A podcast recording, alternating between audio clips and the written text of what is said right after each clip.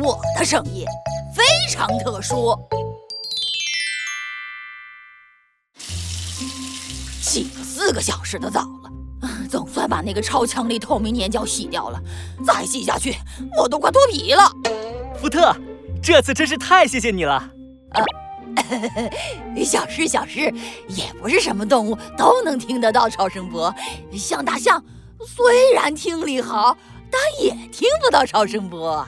哎，对了，既然我听不见超声波，那为什么我还能听见你说话呢？因为我平常不用超声波说话呀，超声波是我飞行和搜寻东西时候用的。